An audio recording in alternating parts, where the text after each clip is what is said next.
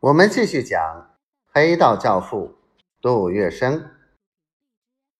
此外，还有跟出来的随从徐道生、司机小阿三、钟西良、大司务小鸭子及其下手男仆陆源、谢子信、女佣阿妹、小妹等四人，佣人就十多个。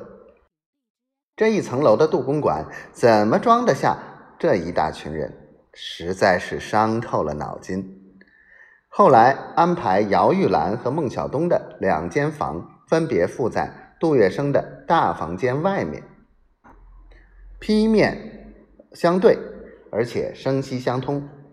其余房间一间做了秘书胡树武的办公室，另外几间分别住了杜美如、杜美娟和老七杜维善、老八杜维松，一大家子落户香港，吃穿用度如原来模样。但此时的杜月笙已经快山穷水尽了。说来也是可悲，杜月笙挥金如土几十年，一九四九年离开上海的时候，他的全部财产只有两笔，一笔是十万美金，是当年为储蓄子女教育费交给好友宋子良带到美国代营生意的；另一笔约有美金三十万。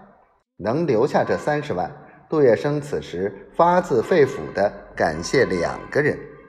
第一个是金廷孙，当年成立大运公司经营航空奖券，金廷孙担心杜月笙手里存不住铜店，自作主张把他应得的利润在杜美路七十号买下一块地皮，造了一幢美轮美奂的大厦。如今这三十万。便是出售那幢大厦的钱。第二个要感谢的人是杨管北。一九四七年，杜月笙便有意出售杜美路七十号大厦，起先准备卖给中纺公司，中纺出价三十万美金。后来经杜维环的美国朋友介绍，以四十五万美金的价格卖给了美国驻华大使馆。拿到这笔钱后，幸亏有杨关北的一句话，提出将这笔钱预存在香港，说不定以后会用得着。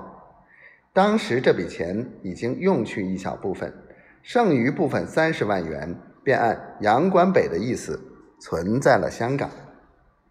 如今这三十万美金变成了杜月笙一大家人逃难香港的全部生活费用。